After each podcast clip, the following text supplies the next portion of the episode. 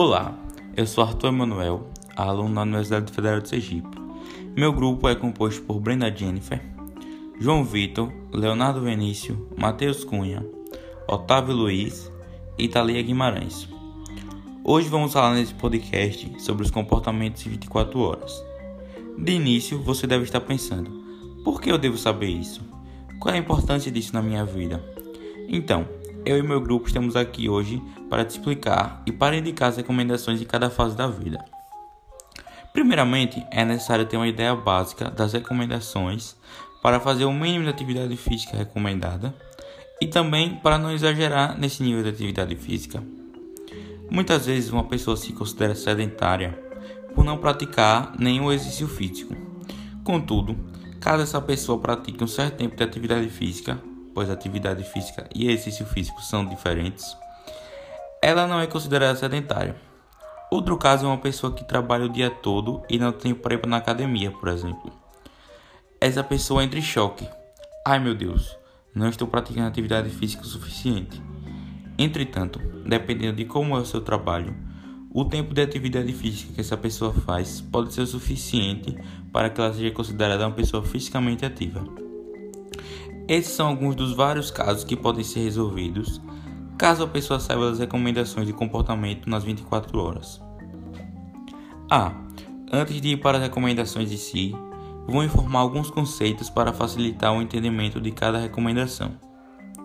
A classificação da atividade física é dividida em três tipos: leve, é aquele que basicamente qualquer movimento corporal produzido pela musculatura resulta num gasto de energia acima do nível de repouso moderada, aquela em que você consegue fazer uma atividade física e manter uma conversa estável, e atividade vigorosa é o que acontece e você tem uma grande dificuldade em falar ou conversar com outra pessoa. Outro conceito importante é o de ativo e inativo fisicamente. Uma pessoa pode ser considerada fisicamente ativa se, se fizer o nível de atividade suficiente para as recomendações internacionais de acordo com a sua idade. E não posso deixar de falar, é claro, do nosso famoso sedentarismo ou comportamento sedentário. É qualquer, qualquer comportamento realizado no período de vigília caracterizado por um gasto energético menor que um, um meio equivalente metabólico, o MET. O MET corresponde à taxa metabólica de repouso da pessoa em questão. Para ser considerada sedentária, essa pessoa tem que aderir a esse comportamento na posição sentada, reclinada ou deitada. Uma subdivisão do sedentarismo são os prolongas, isso é, alguém que acumula o tempo sedentário em longos períodos contínuos, e os breakers, aquele que acumula o tempo sedentário com frequentes interrupções e em curtos períodos descontínuos. Olá, tudo bem? Meu nome é Otávio e eu vou abordar um pouco sobre o comportamento das crianças de 0 a 1 ano de idade ao longo das 24 horas do dia. É normal que a criança recém-nascida, e principalmente a partir dos seis meses de idade, já comece a se mover com mais facilidade, movimentando a cabeça, o corpo e tentando agarrar ou empurrar objetos. É a fase em que o bebê deve ganhar uma certa liberdade sempre em um local seguro, de acordo com o seu nível de desenvolvimento, para que possa descobrir novos movimentos, como começar a engatinhar. Mas, infelizmente, nos dias atuais, com a nova cultura do tempo em tela, as crianças estão sendo incentivadas pelos próprios pais ou cuidadores a cada vez mais passar a maior parte do tempo do dia assistindo no celular, na TV, no tablet fazendo com que a criança passe a maior parte do seu tempo quieta ou dormindo, em comportamento sedentário, podendo assim retardar o desenvolvimento nas próximas fases da vida. Olá, meu nome é Matheus, Matheus Cunha. Agora eu vou falar sobre as recomendações de comportamento das crianças entre 1 ano e 2 anos de idade dentro de 24 horas. É, nessa fase, a criança está passando por um rápido desenvolvimento, né? ela está crescendo muito rápido e por isso a importância da atividade física. A primeira recomendação é que a criança deve fazer, uh, gastar ao menos 180 minutos de atividade física de qualquer intensidade, seja moderada ou vigorosa, dentro dessas 24 horas. E quanto mais atividade física ela fizer, melhor. Afinal, nessa fase ela está em crescimento, ela já está começando a andar, ela já está fazendo esforços para andar sozinha, então ela já começa a, a se sentar sozinha, a levantar sozinha. Então é natural esse processo de atividade física, porém é importante pelo menos a criança gastar 180 minutos de atividade física durante o dia, em qualquer intensidade, seja moderada ou vigorosa. A segunda recomendação é sobre o tempo de tela. É, o recomendado nessa fase é que a criança não seja exposta a mais de uma hora de tempo de tela. E entre crianças de um ano, não é, na verdade, nem recomendado. Para crianças de dois anos, caso tenha acesso à tela, que seja de no máximo uma hora e que tenha algum estímulo para a atividade física. Portanto, quanto menos tempo de tela a criança tiver nessa fase, melhor. E que a criança venha ficar em comportamento sedentário, que seja com estímulos, é, com histórias e leituras, é bem mais interessante do que deixar a criança em tempo de tela. A terceira recomendação é com relação ao sono. A criança ela tem que dormir na faixa entre 11 a 14 horas. Isso inclui cochilos, é, acontece também da criança dormir, acordar diversas vezes, mas que no total, durante o dia, durante essas 24 horas, é, ela fique nessa faixa de 11 a 14 horas de sono. Oi, meu nome é Thalia e vou falar sobre o comportamento ideal para crianças de 3 a 4 anos. Nessa faixa etária, é recomendado a prática de pelo menos 180 minutos de atividade física por dia, sendo 60 minutos de atividade moderada a vigorosa, como caminhar, correr e andar de bicicleta. Nesse período, é importante não ultrapassar 60 minutos em tela, como celular, tablet, computador e televisão, diminuindo assim o tempo em comportamento sedentário. Também é importante que tenha de 10 a 13 horas de sono.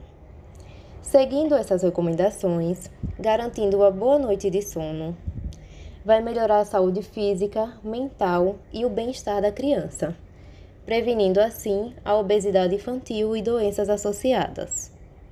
Fala galera, é, me chamo João Vitor, é, darei continuidade aqui ao nosso podcast. É, irei abordar um pouco sobre os comportamentos e recomendações, explicando, exemplificando nas 24 horas do dia, levando em consideração o período dos 5 aos 17 anos. É, desse modo, primeiramente, é, é importante a gente saber que há uma diferença para com os indivíduos de 0 a 4 anos e de 5 a 17 anos, que se dá pela separação entre atividade leve e atividade física moderada vigorosa para os indivíduos de 5 a 17 anos, enquanto nos de 0 a 4 anos existe apenas uma recomendação de um movimento que seria o movimentar em geral, é, então, aí pegando esse gancho acima, outro ponto que vale destacar é que o tempo de sono vai diminuindo com relação ao período anterior. Ou seja, uma criança de 4 anos ela não terá o mesmo tipo de sono que um adolescente de 16 anos. É, será completamente diferente. É, sendo assim, a gente vai avançando mais um pouco e falarei um pouco aqui sobre a importância das recomendações para os jovens, é, que gira ali em torno dos 60 minutos diários de atividade física de intensidade moderada vigorosa, além de substituir atividades sedentárias por atividade física de intensidade leve. É, período de sono, como falado anteriormente, é de 9 a 11 horas para os de 5 e 13 anos e de 8 a 10 horas para os de 14 e 17 anos, frisando por dia. É, esse período de sono é contado por dia, é, prezando por fim na diminuição do tempo de tela em torno ali das 2 horas diárias então, trazendo um pouquinho mais para a realidade, saindo um pouco da teoria, trazendo aqui para a prática, é, darei como exemplo o Antônio. O Antônio será nosso figurante aqui do nosso podcast, dessa parte. O Antônio tem 16 anos. Então, com a atual situação, o atual cenário, hoje, o tempo de tela de Antônio mais do que dobrou. Hoje ele fica em média 18 horas por dia em tempo de tela e sentado, mas por conta dali das suas aulas EAD, das atividades que precisam ser entregues, sem contar com o uso do celular, nas redes sociais.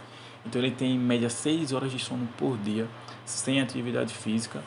Com a atividade física diminui para 5 horas de sono por dia. e uma hora de atividade física moderada vigorosa. Porém, Antônio não segue a risca. Nosso figurante é aquele que não segue a risca com relação a fazer atividade física diariamente. É, sendo assim, ele acaba não atingindo as recomendações propostas, como dito antes. É, e visto esse exemplo citado, resumindo aqui basicamente, Antônio é considerado uma pessoa sedentária e passa a maior parte do seu tempo em comportamento sedentário. É, então, pessoal, eu vou terminando aqui. Essa foi uma breve explicação do comportamento entre os 5 e 17 anos.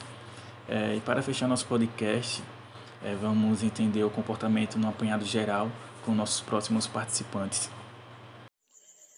Olá, meu nome é Brenda Jennifer e, juntamente com meu colega Leonardo, iremos falar um pouco do comportamento geral, que pode ser bastante distinto de pessoa para pessoa, mas de uma forma mais objetiva, os indivíduos possuem várias práticas em comum no seu dia a dia, que, apesar de serem de formas diferentes e em horários diferentes, conclui-se que são bem parecidas no final das contas. Em 24 horas, uma pessoa geralmente trabalha, se locomove de algum lugar para outro, come, dorme, descansa, pratica algum exercício ou atividade física, entre muitos outros exemplos. E cada um desses comportamentos tem um nome e especificação que serão abordados, explicados e mostrados através de um exemplo. E também mostraremos como podem ser classificados e encaixados durante o dia. Para facilitar o entendimento, será mostrado a seguir as 24 horas de uma pessoa que pratica exercícios físicos e de uma outra que não pratica, ou seja, uma bastante ativa fisicamente e a outra menos ativa. O primeiro exemplo é de uma mulher adulta de faixa etária entre 20 a 35 anos, chamada Juliana, que ao acordar às 5 da manhã pratica o seu aeróbico em jejum, com uma caminhada pelo seu bairro, e nisso ela estará praticando uma atividade física moderada em pé. E após concluir seu cardio, ela chega em casa e toma banho para ir trabalhar, se locomovendo através de uma bicicleta até seu destino, praticando então uma atividade física moderada reclinada. E ao chegar em sua sala, onde passa a maioria do tempo de seu expediente, ela usa o computador, o que se encaixa em seu tempo de tela em modo sedentário na posição sentada passivamente e ao chegar o horário do almoço, ela vai com suas colegas até um restaurante no carro da amiga, exercendo então o comportamento estacionário e praticando o mesmo ao ficar em pé na fila do restaurante esperando sua vez para pôr a comida.